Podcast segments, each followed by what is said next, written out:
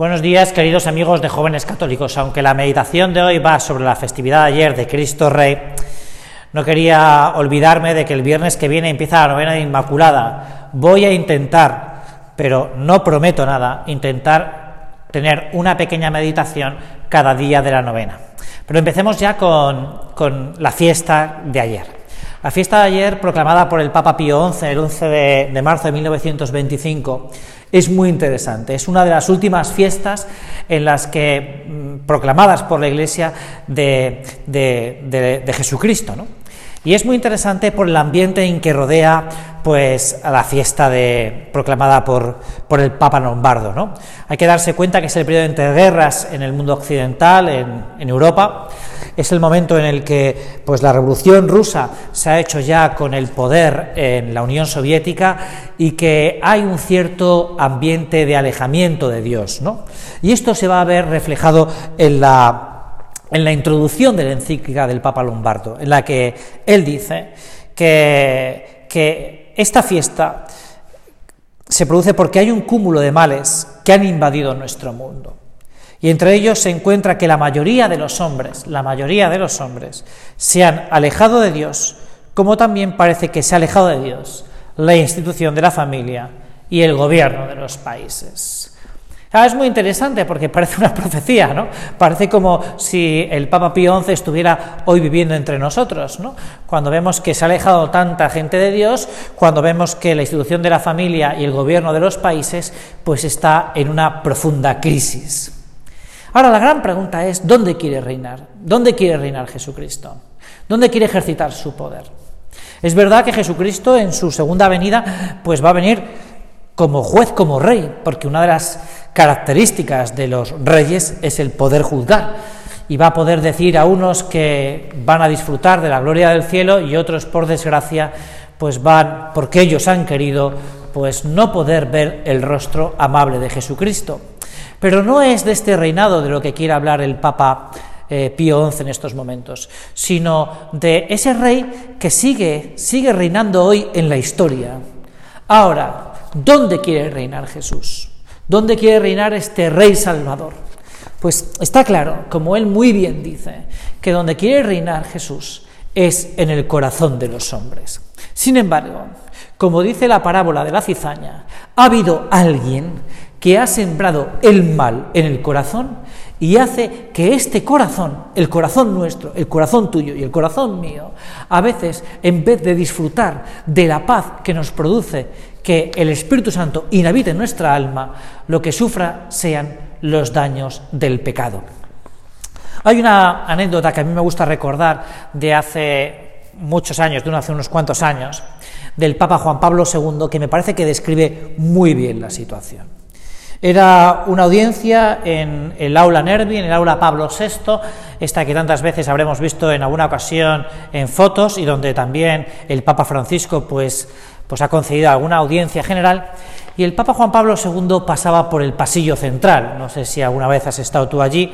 Bueno, pues el pasillo central que, que es estrechito.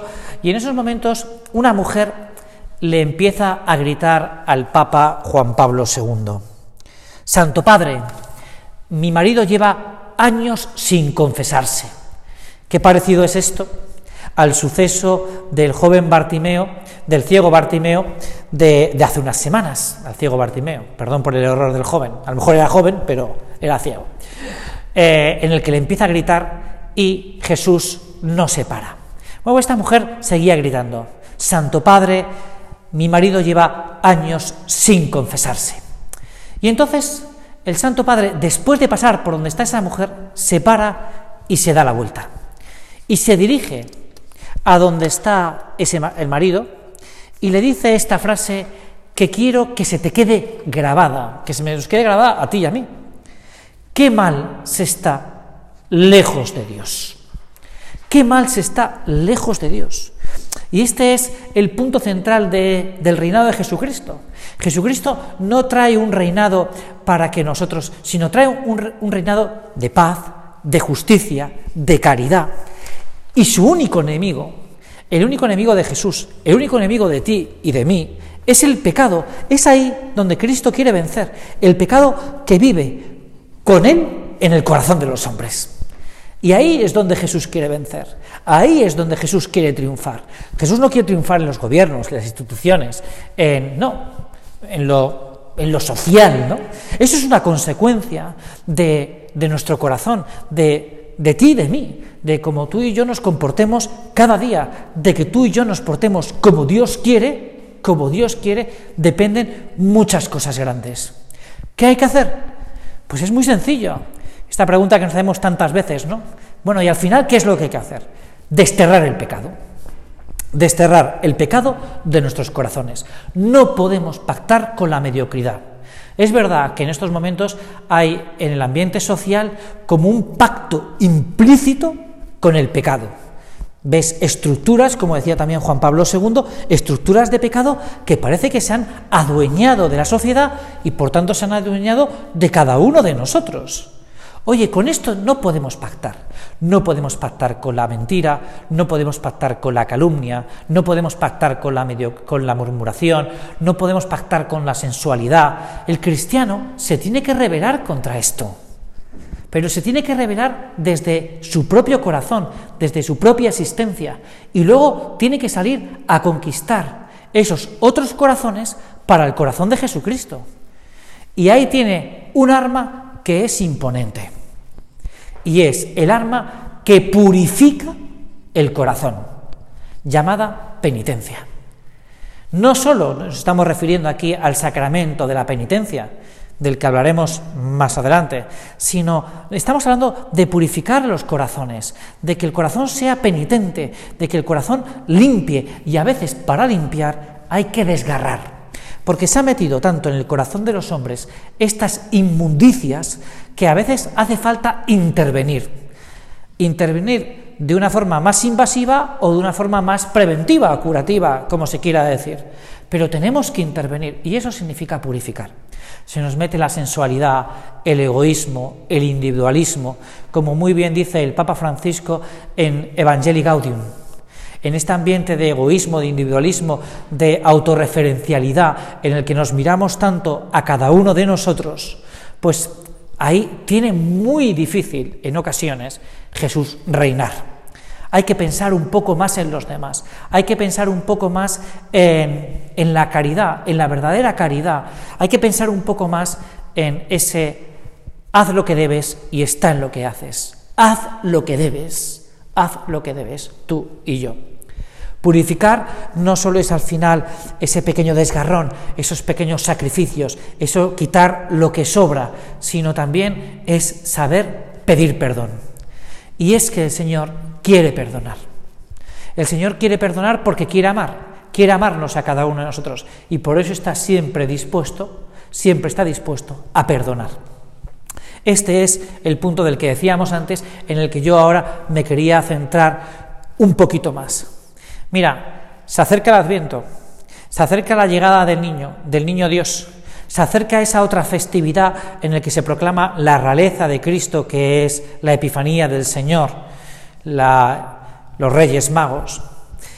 Eh, para prepararnos para ese momento, hay un sacramento que, aun no estando muy de moda, es fundamental. La penitencia, la confesión. Hay que llevar la gente al tribunal del amor. Al tribunal del amor, a que la gente descubra que es amada por Jesucristo porque le perdona, porque le perdona todo, todo, hasta lo que parece imposible, hasta lo que tú y yo no estaríamos dispuestos a perdonar. Pues eso lo perdona Dios. Y es muy bueno, porque si no, llegarán las fiestas de Navidad, momento entrañable, y nosotros miraremos al niño Dios, pero no lo podremos mirar con claridad porque tenemos turbada un poco la vista por esos pecados que todavía inhabitan en nuestra alma. Es el momento de purificar, de limpiar, y eso se hace con el sacramento de la penitencia. Por eso yo te diría que este es un momento muy oportuno para que tú y yo pues realmente nos confesemos con enorme paz, con enorme tranquilidad, con enorme, con enorme amabilidad. Hace poco me decía una persona, me decía una persona, bueno, es que eh, vengo a confesarme, como vengo a confesarme y pensaba que lo iba a pasar muy mal, lo iba a pasar muy mal. Y, le dije, mira, eh, pero si es que Dios te perdona, si es que Dios nunca se puede enfadar de ejercitar su perdón. Una persona que sale desanimada de la confesión, de la penitencia, que sale entristecida, oye, pues realmente tiene un problema tanto el confesor como el penitente, ¿no? Bueno, pues vamos a llevar a, nuestros amigos, a nuestras amigas, al sacramento del perdón, a que realmente su alma pueda vivir en paz, en tranquilidad, en armonía Jesucristo, que es lo único que quiere. Lo único que quiere Jesús es poder vivir en los corazones de todos los hombres y de todas las mujeres. Y esto es, está en nuestra mano. O mejor dicho, podemos ayudar a Jesucristo a esto. Así que el reto está realmente, en primer lugar, en que tú y yo hagamos una buena confesión, pues ahora en el Adviento, para prepararnos para la venida, la venida grandiosa de Jesucristo en la encarnación, en el portal de Belén, ¿no? En el nacimiento, el día 25 de diciembre. Y lo segundo, acercar a mucha gente a confesarse. Mira, muchas de vosotras y, todos nosotros estábamos preparando las fiestas de Navidad. Y estaremos preparando ya pues la cena de Nochebuena y a ver qué voy a poner y, y, qué no voy a poner y quién va a venir y quién no va a venir. Y está estupendo y es una cosa buenísima. Y al Señor te puedo asegurar que le alegra un montón esto. Le alegra un montón que tú hagas una buena cena de Nochebuena. Pero lo que más le alegra al Señor es que ese día, en torno a la mesa, en torno al altar, todos estuviéramos en paz con Él. El villancico el villancico que tantas veces hemos cantado. Noche de paz, noche de bien. Pues la paz y el bien está en el sacramento de la penitencia. Por tanto, mira, el reto es el siguiente, el desafío es que le dediques el mismo tiempo a preparar la cena que a llevar a una amiga o a un amigo al sacramento de la penitencia. Creo que al final vas a estar mucho mejor pagada por lo segundo que por lo primero. Bueno, pues muchas gracias y espero que hasta el viernes que viene.